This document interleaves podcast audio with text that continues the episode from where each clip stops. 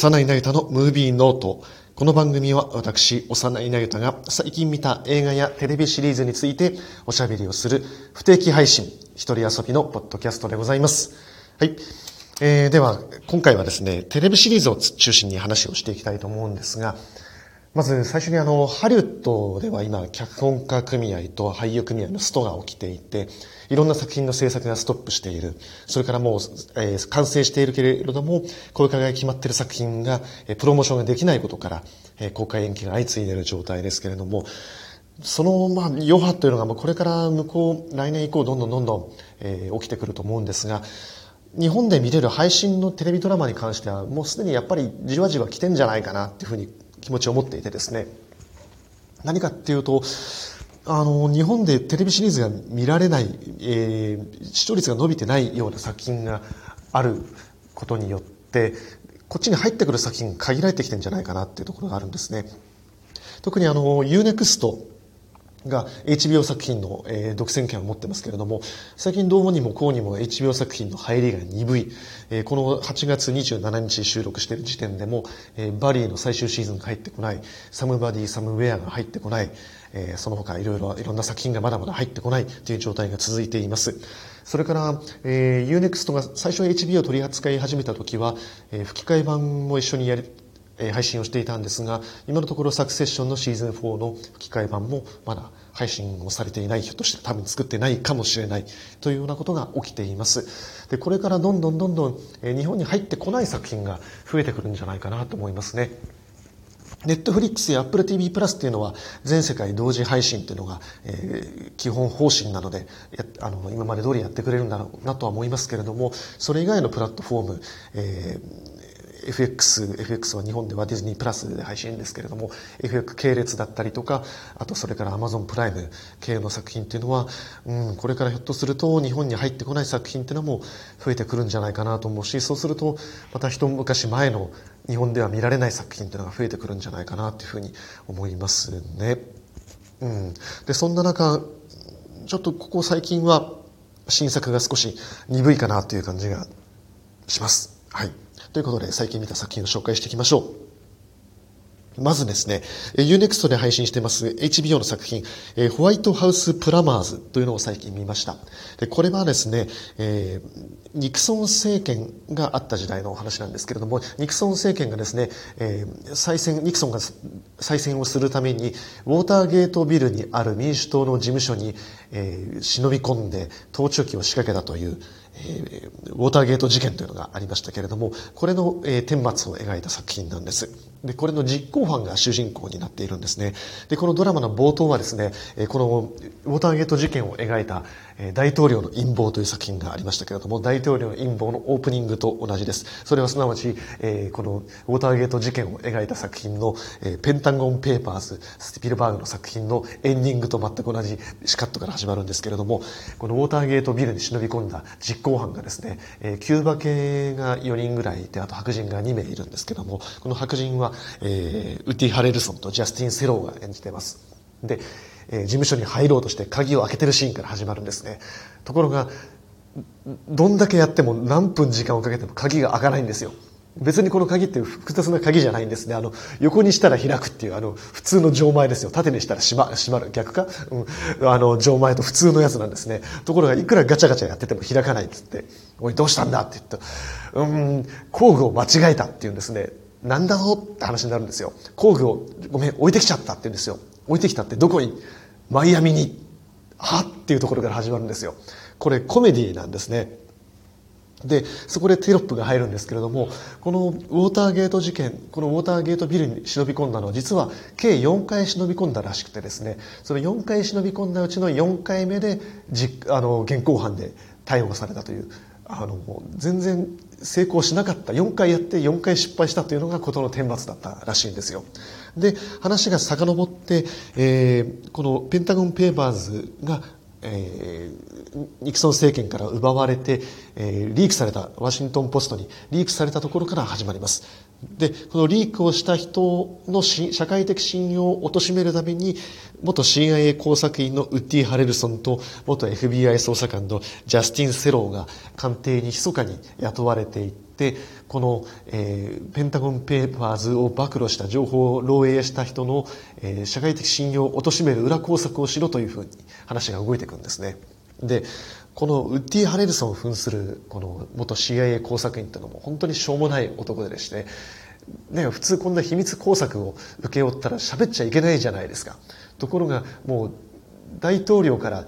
直接そういうね、まあ、直接会ってはいませんけどもその大統領の補佐官から、えー、任命を受けるわけなんですけどもそういう仕事をもらって有頂天になっていてですね酒飲んだ勢いであのキャビンアテンダントあの場面でいい気になっちゃって俺はあの実は大統領のから秘密の命令を受けてるんだぜとか喋っちゃうようなバカなんですよ。で、このジャスティン・セロを扮する、この元 FBI 捜査官っていうのもとんでもない男ででしてね、あの、実はあの、ナチスの信奉者で、家でなぜかあの、ヒットラーの演説を録音したレコードを聴いてるっていうとんでもない男なんですね。っていう、しょうもない人たちの話なんですよ。いわゆるその、まあ、ナショナリストですよね。しかもその権威主義者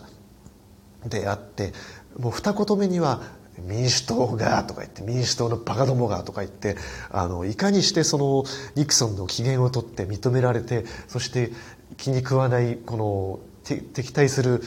特定の政党の名前を挙げて足を引っ張ってやろうかってことを考えている人たちの話なんですよ。でそれをコメディとしてやってるんですね。で毎回各エピソードのエンディングにこのドラマはほとんどが、まあ、脚色大部分は脚色をされているがこの部分は事実ですっていうふうにテロップが入るんですよ。でこの部分は事実ですっていう部分が毎回えっていうとんでもない部分が事実なのでまあまああの笑ってはいけないウォーターゲート事件なんですよ。絶対に笑ってはいけないウォーターゲート事件。笑っちゃい笑ってられないぐらいやっぱり怖い話なんですよねウォーターゲート試験っていうのは。なのでこのホワイトハウスプラマーズのサブテキストとしては当然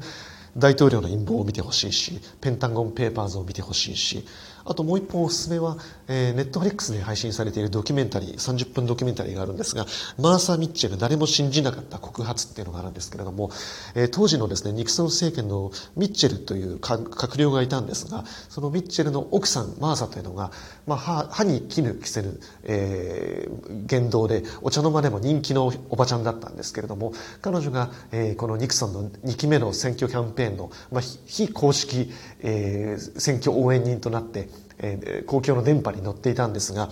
このマーサ・ミッチェルがですね、あることをきっかけに、このウォーターゲート事件に実は旦那が関わってるってことに気づいちゃうんですよ。で、気づいて、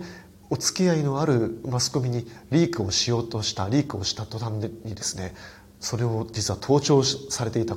ですですけれども、盗聴していたニクソン政権の、えー、そのエージェントたちに捕まってしまってですね、そして隔離監禁されてしまったって本当にあった怖い話なんですよこの旦那さんもですね実の妻よりもニクソンを取ってこの奥さんを監禁してで奥さんに重病説を重病説があるってことをそのマスコミにリークして社会的な信用を落としてしまってっていうことが本当に起きてたんですね。で、そういうことをやっていたのがニクソンだし、ニクソン政権のその彼に忖度した閣僚連中だっていうところなんですよ。なので、このホワイトハウスプラマーズがどんだけ怖い話かっていうのは、サブテキストとしてはぜひ、このマーサ・ミッチェル誰も信じなかった告発っていうのを見てみてほしいですね。はい。ただこのホワイトハウスプラマーズっていうのがですね、本当にあったその怖い話をギャグとしてブラックユーモアブラックコメディダークコメディとして描くにはちょっと演出が弱いんですよね。脚本をそのままやってるだけっていうところがあってあの演出の手数が少ないなっていうふうに思います。演じてるウッディ・ハレルソンはさすがの演技だし本当にこの人は年取って取れば取るほど豪快になって面白いなと思うしあと相手役のジャスティン・セローが本当に気持ち悪くてやばい人を演じていて彼が本当に開演してますし役者の演技で見どころはあるんですがもう一押し欲しいなっていうところではあります。はい。もう一本テレビドラマを紹介します。えー、ネットフリックスから配信されているペインキラーという作品を見ました。で、これもホワイトハウスプラマーズと同じように実際にあった事件をもとにしているドラマです。で、これはですね、オピオイドという医療用の麻薬ですね、えー、入りの鎮痛剤、えー、オキシコンチンという医療品が、えー、アメリカのパーデューファーマー、パーデュー製薬から発売されていて、で、これが非常に中毒性が高い、いわ,、まあ、いわゆる医療用麻薬なので中身がヘロインなんですよ。で、このヘロインの純度が非常に高いもので、これによって、まあ、社会的にこのオピオイド中毒というのが、え、蔓延してしまってですね、オピオイド危機というふうにも言われてるんですけれども、非常に深刻な社会問題になったんですね。で、これが大体2000年から、え、今に至るまで、え、社会問題になっていて、その後、えー、巨額の、まあ、訴訟に発展して、えー、60億ドルの和解が成立したんですが、ついこの間ですね、これをアメリカの最高裁が、えー、この和解の無効化に向けて動き始めてですね、このパーデュー製薬、パーデュー製薬というのはですね、この創業一家のサックラー家、サックラーというお家が、えー、支配してるんですけども、結局このサックラーをやっぱり許してしまうことになる、和解することで許してしまうことになる。そしてこのサックラーが結局和解後も何かしらの方法によってやっぱり社会的に生き延びてしまうことが許せ、許されないという、やっぱり社会的な制裁を課すためにも、アメリカ政府がこの和解を取り消ししてまで、えー、今、パーデュー製薬を潰そうとしているぐらい、非常にまあ深刻な問題だったのがこのオピオイドという話なんですけれども、で、これの全体像を描くのがこのペインキラーという作品です。で、これはですね、そのオピオイド中毒が、えー、社会的な問題に発展していることを暴いていくアメリカの検事、検事局と、それから、えー、このオピオイドを蔓延させていっていった、えー、パーデュー製薬のサックラー家、サックラーと、それからこのオピオイドをたまたま事故によって背中を痛めたことをきっかけに、えー、お医者さんからオピオイドを処方されてしまったことによってオピオイド中毒になっていった一一階の労働者の人とそれからたまたまバイトで、えー、お金欲しさにこのパーデューファーマに就職をしてオピオイドの、えー、蔓延に協力をしていったオピオイドの営業担当者になった人の話この4者の話を並行して描きながらオピオイド中毒オピオイド問題の全体像を描いていくという作品になっています。はい。で、監督はピーター・バーグがやっています。ピーター・バーグというのはですね、まあ、一部の映画ファン、まあ、映画秘宝とか好きなファンにはですね、史上最強のバカ映画と言われているバトルシップの監督として有名な人なんですが、えー、ピーター・バーグはそういう娯楽作をやっている一方でですね、えー、ローン・サバイバーという作品やバーニング・オーシャン、パトリオット・デイという実録作品の作品を何本か手掛けています。で、これはマーク・ウォルバーグがいずれも出演をしている作品なんですけれども、で、ローン・サバイバーはアフガニスタンで実際に起きた、えー、アメリカ兵の、えー、脱出作戦の話なんですが、実際には、まあ、もう現地のゲリラに包囲されてしまって生き残ったのはたった一人になってしまうという、まあ、壮絶な脱出作戦の展望を描いている作品でした。それからバーニングオーシャンは大問題になったメキシコ湾での重油流出事故の、えー、天罰を描いた作品です。これは、えー、実録作品なんですが、まあ、実録パニックディザスターものみたいな風に描いている非常にあの娯楽性の高い作品でもありました。まあ、そうですね、あの、ローンサバイバーもそういう意味では、あの、非常に、あの、戦争アクション映画としても描かれていますね。あと、それから、パトリオット・デイというのは、ボストンマラソンで起きた、え爆破テロ事件を描いた作品で、え爆破テロ事件を捜査していく、え捜査局の話を描いていました。ということで、その実録作品を何本も手掛けている人で、えー、そのまあ、ピーター・バーグの特徴としてはですね、どれも非常に手堅く面白く、あの、娯楽性と社会派的な側面を持ちながら描いてはいるんですが、なぜかですね、毎作品エンドロールに当事者の方々をお呼びしてインタビューを取って、で、非常にこの事件に直面したああの人は非常に英雄的な行動をとった本当に素晴らしい人でしたとかですねあの人たちの犠牲があったおかげでとか本当にあの人たちの努力を忘れませんとかいうインタビューを収めてですね、まあ、確かに当事者のご苦労された人々のことはまあその通りなんですけれども非常に大変でしたねって感じなんですけれどもそれを入れることによってですねん？劇映画って何みたいな感じになっちゃうんですね。なんかそこまでのピーター・バーグの作り手の示唆って一体どこにあるのっていう気持ちになっちゃうんですよ。何もその事件に対する批評がないんですよね。結局その当事者たちをまあ、いわゆる、まあ、来賛するっていう、もちろん敬意を持って描くことって非常に重要なんですけれども、もうインタビューを、そこで当事者が出てきてしまうと、もうなんか何も言えないんですよね、なんかね。なんか劇映画って何なんだろうと思って、ピーター・バーグはどうしてそういうことをするのかなっていうふうに非常に僕は不思議なんですけれども、ピーター・バーグ自身はあの役者出身の監督なので、非常に役者の扱いもうまい、いい監督だなと思うし、あとはマイケル・マンのところで弟子をやっていたので、非常にアクションもうまいし、そういうあの社会派的なあの側面も持っていて手堅い監督だなと思ってるんですがどうしても一皮向けないなってところがあるんですよね。で今回のこのペインキラーもですね全部で6話あるんですが6話それぞれの冒頭にオピオイドで家族を亡くしてしまった方の遺族の方のインタビューが出てくるんですよ。でやっぱり痛ましいなって気持ちにはなるし、その遺族の方々が、このドラマでは一部はフィクションで描かれていますが、私の家族が亡くなったことは真実ですって言われて、うん、辛いなって気持ちにはなるんですが、うん、で、このペインキラーのもう一つの問題はですね、やっぱり、脚色が過ぎるというか、その演出が過ぎることなんですよ。さっきのホワイトハウスプラマーズは手数が足りないなと思うんですが、ペインキラーは手数が多すぎるんですよね。非常に編集のテンポが速くて、カッティングが多くて、ガチャガチャしていて、一番変なのはですね、このサックラー家の社長を演じているマシュー・ブロデリックがいるんですが、このサックラーがですね、自分のおじさん、サックラー家を大きくしたそのおじさんがいるんですけれども、このおじさんのことを尊敬していてですね、おじさんの亡霊が見えるんですよ。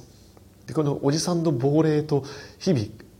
語りかけていておしゃべりをしていてこのおじさんのアドバイスに沿って事業を大きくしていってそしておじさんによって最後は断罪されていくというシーンが入っていてですねそれいるかっていう感じなんですよね手数が多いんですよ。もっともっと一本二本を引いてドキュメンタリーとしてドキュメンタリータッチで撮っていくことによって被害に遭っていった人たちの痛ましさっていうのは本当にリアルに浮かび上がってくるはずじゃないかなと思うしこのピオイド問題を追及していった検事たちの本当に膨大な資料を読み漁ってサックラーの盲点穴をついていってそして内部告発者を見つけるために膨大な聞き込みをしていってというその非常にたゆまぬ努力に対する敬意ももっともっと引いた視線から語っていく必要があるしそしてこのパーディー・ファーマーの本当に汚いやり口はですねこのオキシコンチンを、えー、処方する医者に対してバックマージンを出したことなんですよ。でそれをバックマージンを出すために営業マンたちがいろんなこのあの手この手で営業をかけていってこのドラマの中ではですね非常に若い女性がブロンドの若い女性がですね体にぴったりした洋服を着てミニスカートでこのお医者さんのところに営業をかけていって半ばちょっとセクハラを受けながらその営業をかけるんですよ。当然この営業部隊にもバックマージンがあるんですよ。でお医者さんは当初はこのオキシコンチンのそのヘロイン成分っていうのがかなり高いことが分かっていたのでこれは普通に処方できないっていうふうにみんな断っていたんですがバックマージンをちらつかされたことによってどんどんどんどんパーデューファーマに流れていってしまったんですよ。でそういうことを告発するためにももっともっと引いた語り口が必要だったんじゃないかなと思うしそういう意味ではペインキラーっていうのは問題の全体像を理解する意味では分かりやすいドキュメントタッチの作品ではあるんですが、うん、かなり脚色はされてしまってるなっていうふうには思いますね。はい。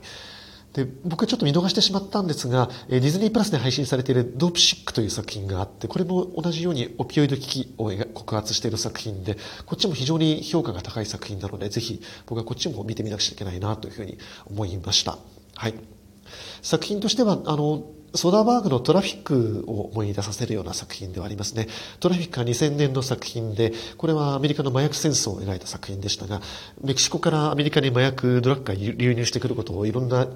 えー、場所から転描していった作品です。ペンキラーはこのオピオイド版、ピーターバーグオピオイド版というところではありますが、ちょうどこの作品が2000年以降から起きていったオピオイド危機を描いているところが象徴的だなと思います。オピオイドで死亡した方というのは99年から2019年までの統計で45万人にも上るということです。このオピオイドが怖いのはお医者さんで病院で普通に処方されて家庭でその病院の薬を普通に処方されたまま飲んでいったことによって中毒化していくことであってこの過程を描いている作品ではジュリア・ロバーツとルーカス・ヘッジズが主演をしている「ベン・イズ・バック」という作品でも描かれていたのでこれもサブテキストとしては分かりやすいなというふうに思います。はい、ということで「ペインキラー」でした。そうそう、あの、言い忘れてました。あの、ペインキラーはですね、なんか全然ダメなドラマみたいな言い方をしましたけれども、非常に見応えがあるのは俳優陣です。えー、検事局の、えー、検事を演じています、ウゾ・アドゥーバという女優さんでしたりとか、えー、あとさっき話しましたサックラー家のマシュー・ブロデリック、それから、えー、オキシコンチン中毒になってしまうピータ,、えー、ピーターバーグ組のですね、テイラー・キッチュ、それから、えー、オキシコンチンの営業部隊の営業マンを演じている、えー、ウエスト・ドゥカブニーという、この4人が主人公なんですけれども、えー、彼らが非常にいい芝居をしていますね。特にあの、注目したいのはですね、えー、ウエスト・ドゥカブニーですね。すごく若い女優さんで、名字を聞いて、あれと思った人もいるかもしれないんですけれども、お父さんはですね、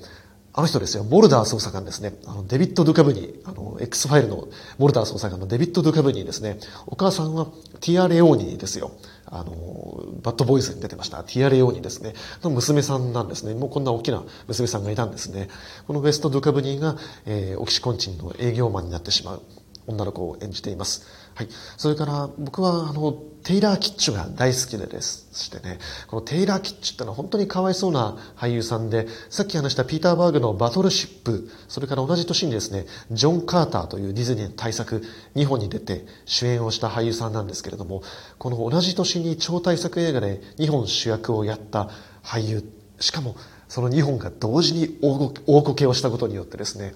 まあもう大先般としてその後、まあ、干されてしまったような感じの本当にかわいそうな俳優なんですがその後も地道にめげずに活動を続けていてですね僕はあの HBO の「トゥルー・ディテクティブ」のシーズン2が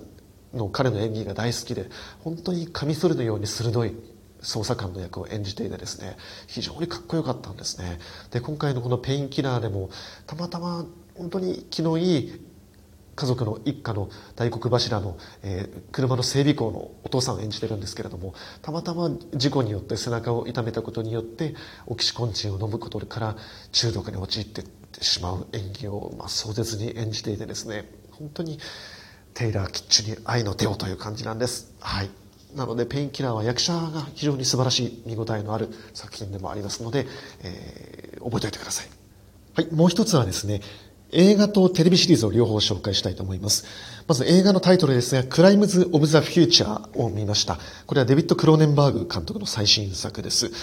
めちゃくちゃ面白かったんですね。これですね、今8月27日ですけれども、今時点でもまだもちろん公開はしているんですが、東京ではですね、え日比谷にあります丸の内ピカデリーで今のところ1日1回だけ上演をしているんですけれども、丸の内ピカデリーはあの非常に大きなキャパのある劇場で、えー、2階席もある劇場なんですけれども、ここでまだ1日1回だけなんですが上映をしています。他はみんな単館系の上映で1日数回ずつやってるんですが、大きな箱はここだけなんですけれども、めちゃくちゃ気持ちよかったですね。で、これどういう映画かっていうとですね、もうクローネンバーグ節炸裂という感じで、何言ってんのっていうストーリーなんですけれども、近未来の話で人間が、人類がどういうわけか痛覚、痛みをなくしてしまった社会なんです。で、体が異常進化していってビゴ盲点線扮する主人公はですねある病気にかかっていて人間のそのビゴ盲点線の体の中で臓器が生まれるんですよ。何言ってんのと思うかもしれないですけども、まあ、作品の中では腫瘍みたいなもんだって言ってるんですね。なので腫瘍が何か新しいその人間の生物適応によって臓器として生まれてくる社会なんですよ。でしかもこのビゴ盲点線はその生まれてきた臓器になぜかタトゥーを施すことができるんです。何言ってんのと思うかもしれないですけどもそのもうお腹を開いて出した瞬間にはタトゥーができてるんですよその臓器に。はっと思うでしょ。うでそれをレアセドゥー扮するパートナーと一緒に手術をして、公開手術をして、そのタトゥー入りの臓器を取り出すところを見せるっていう現代アートパフォーマーなんですよ。何言ってんのと思うかもしれないですけども、そういう映画なんです。はい。で、当然痛みがない社会なので、その麻酔とか使わないわけですよ。で、非常にクローネンバーグらしいですね、不気味な手術台の機械があるんですけれども、そこにビゴ盲点線が寝そべって、で、レアセドゥがですね、なんかカエル、手足のないカエルみたいな、その、なんか機械を持ってるんです。手のひらサイズの。で、それをうにゅうにゅうにゅって触ると、その手術台がウィーンって動き出していって、ビゴ盲点線のお腹を切り開いていって、そのタトゥー入りの心臓器を摘出するっていうんですよね。で、そこにクローネンバー組のハワード・ショアのノイジーな音楽が流れていってですね、で、その摘出する会場もなんかすごく不気味な暗い感じでこれは、えー、やっぱりクローネンバーグ組のキャロル・スピアという常連の美術監督がやってるんですけれどもまあ気持ちいいんですよ見ちゃうんですよねもう劇場でまさにこの気持ち悪いアートパフォーマンスを見てるような感じで錯覚になる非常に面白い体験なんですよね。でこれ何なのかなと思って見てると、まあ、いろんなメタファーとして見ることができるんですが当然最初に思い思い浮かぶのはですねその自分の体を切り売りすることができる自分の一部を切り売りすることができ誰でもできるようになった社会なわけですよ。痛みがないから人間はこの世界で自分の体にいろんな細工を施していくわけですよね。体の方を削っていってそれを顔の新たなペイントに代わりにしたりとかですね。要するにタトゥーが発展してるわけですよね。で自分の体を誰もが切り売りできる社会って何かあったなって言ったらやっぱり今のそのソーシャルメディアの社会ですよね。でそんな中で真のアートソーシャルメディアをアートっていうのかっていう問題があってその真のアートって何かっていうとそれは本当に本当に自分の体を切り開いて自分のシグネチャー要するにソーシャルメディアの匿名性ではなくてデビッド・クローネンバーグという自分のシグネチャーがあるもの作家としてのシグネチャーがあるものこそ本当に真のアートであってそれこそが自分の体自分の精神自分の心を切り売りする芸術なんじゃないのっていうことのメタファーにも読み取れるんですがこの映画のもう一個の重要なテーマとしてですね映画の冒頭にある男の子が少年が出てくるんですよ。でこの少年はですねプラスチックのバケツを食べてるんですよね。バリバリバリバリ食べてるんです。でそれを何かその口から白いよだれみたいなその消化液を出して溶かしてるんですよ。で人間の進化って何なのかなっていうその社会が地球上が、まあ、こんなひどい温暖化の社会になってしまって、ね、毎日テレビを見ていても温暖化で35度6度超えて40度に近づくのに今日も猛暑日がとか言って暑い夏をなんとかやり過ごすための量の取り方とかね、ニュース報道が言ってますけれども、いや、そうじゃないだろうって、この猛暑、地球温暖化ってもっともっと深刻な問題だよねって、そこに人間が適応することっていうのは、決してそれはいいことでもないし、奨励されていくことでもないし、美化されることでもないし、じゃあ適応していってしまった先の人類ってどうなるのって言ったら、当然ツケを負うのは子供なわけですよね。このデビッド・クローネンバーグっていうもう本当に老老巨匠が実はこの映画で一番大事なこととしてるのはその老人がビゴ・モーテンセン扮する主人公っていうのはもうかなり年老いてる設定で、まあ、モーテンセンも結構いい年ですけれども白髪でずっと咳をして痰が絡んだような咳をずっと続けてるんですねで自分でご飯を食べることが難しくてですね咀嚼を擁護すあの咀嚼を解除する機械に座ってご飯を食べてるんですよ。何言ってんだと思うかもしれないですけども。クローデンバーグ風のですね気持ち悪い椅子に座ってですねその椅子がの肘掛けがですね盲点線のその脇腹とかですね首元をトントントントンって叩きながらご飯を食べさせてあげてるんですよ。で、そんな状態の老人で、で、盲点線っていうのはこれでクローネンバーグとは4作目ぐらいのタッグになるんですけれども、もういわゆるクロネンバーグの分身なわけですよ。で、そんな老人が自分のシグネチャー入りの臓器を出して、自分のアートは何かっていうふうに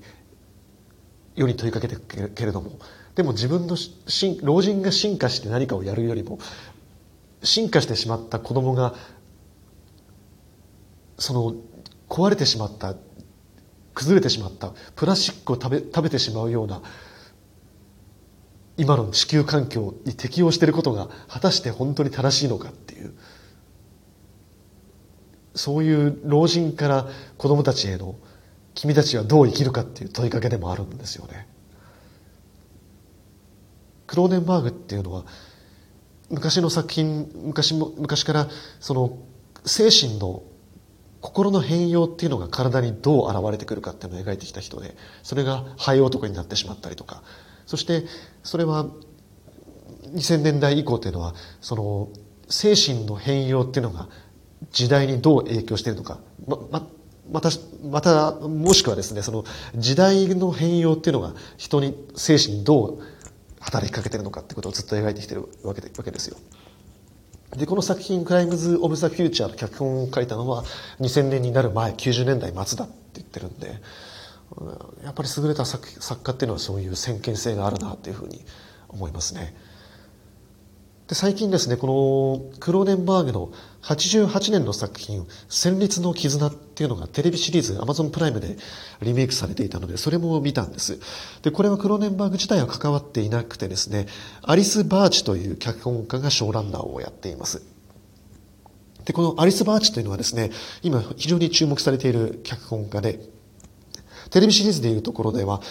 えー、ノーマルピープル、それからカンバセーションウィズフレンズという、えー、サリー・ルーニー原作のドラマシリーズの脚本をやっている人で、それからネットリックスで配信されている映画フローレス・ピーシュエンの聖なる証という脚本もやっています。で、劇作家ですね。で、彼女の作品が、えー、来月、日本ではあの、文学座で上演されるので、僕ちょっとチケットを取ってるんですけれども、楽しみにしています。はい。で、彼女がショーランナーをやっています。で、この戦慄の絆っていうのは、88年版っていうのはどういう作品だったかっていうと、えー、ジェレミー・アイアンズ演じている一卵性ソーセージの、えー、双子の兄弟の話なんです。で、双子の兄弟なんだけれども、二人とも、えー、産婦人科医なんですね。で、一人は、非常に外交的な性格で社交的な性格で、えー、この産婦人科医として学会でのし上がっていくような人なんですけれどももう一人の、えー、方はですね非常に内向的な性格だけれども、えー、手術実務関係には、えー、長けている人なんですね。でこれは何かっていうといわゆるそのジキルとハイドだしドッペルゲンガーの話だし2人に見えるけれども1人の人格の分裂の話なんですよこのジェレミー・アイアンズ演じる産婦人科医がある女性の患者に出会ったことによって心を乱されていくことによってだんだんだんだん精神の均衡を崩していくという話なんですけれども。でジェレミー・アイアンズは88年の時はまだ、えイギリスの、え演劇界の、えー、まあ、もう名優だったんですけれども映画界にはまだ出てきたばっかりの頃でこの後すぐ、えーえー、運命の逆転という作品でアカデミー賞の主演男優賞を取るまさに本当上り上司の時期で非常にこのジェレミー・アイアンズ演じる双子のキャラクターというのはグラデーションが微妙な感じにこの2人のキャラクターを演じ分けていてですねあの全く別個の、えー、人格のキャラクターというよりもやっぱり一人の人格の表面裏面として見ることができる面白い作品ですね。で、今回のテレビシリーズ版ではですね、主人公は女性に変わっていて、えー、やはりイギリスのもう名女優ですけれども、レイチェル・ワイズが演じています。で、同じように、えー、外交的で奔放な性格の姉と、えー、内向的で実務的な妹に分かれているんですが、これ、今回一体何をやろうとしてるのかなと思って見ていると、映画版と同じように一人の女性と出会ったことによって、えー、レズビアンなんですけれども、えー、心乱されていく話ではあるんですがこの二人の、えー、産婦人科医はですね非常に先進的な産婦人科医療によってこの女性の出産に革命をもたらしていこうというふうに、えー、しているんですね。でそのためには新しい医療機関新しい研究所兼病院を作る必要があるということで、えー、投資家から、えー、支援を受けるんです。ただこの投資家っていうのが非常に嫌な人で非常にあの俗悪俗悪な人なんですね。でそんな資本主義に対して、えー、隷属することができない、えー、姉。隷属ができないがゆえに路悪的に振る舞ってそのためにキャンセルされて社会的な地位を失って精神の均衡を崩していく姉と方や隷属することによって自分で心が抑圧されていってやはり精神の均衡を崩していく妹っていうふうに今回はその資本主義と人間の精神性という対立になっていてそういう意味ではやっぱり非常にクローネンバーグ的なアプローチにはなってるなというふうに思いました。で、えー、レイチェル・ワイズの演じ分けっていうのも非常にまあ面白い演じ分けをしていてあのジェレミー・アイアンズとはある種対極的な非常に分かりやすいドッペルゲンガージケルとハイドとして、え、明確に演じ分けていて面白いなと思いました。なので、あの、戦慄の絆の方はぜひ映画版とドラマ版見比べてみるのも面白いと思うし、あの、非常にドラマ版っていうのは、あの、もともと 2, 時間の映画を6話に膨らませているところがあるので、膨らましきれてないし、上昇気味なところはあるんですが、こういうサブテキスト、こういうテーマ性、クローネンバーグの描いてきているものっていうのが分かってみると、非常に理解が深まって面白いかなと思います。ということでえ、クローネンバーグの2作品、クライムズ・オブ・ザ・フューチャーえ、それから戦慄の絆、アリス・バーチのショーランダーが務めているテレビ版と合わせてお話をしましたえ。また次回も何か面白い作品があったらおしゃべりをしたいと思います。ありがとうございました。さようなら。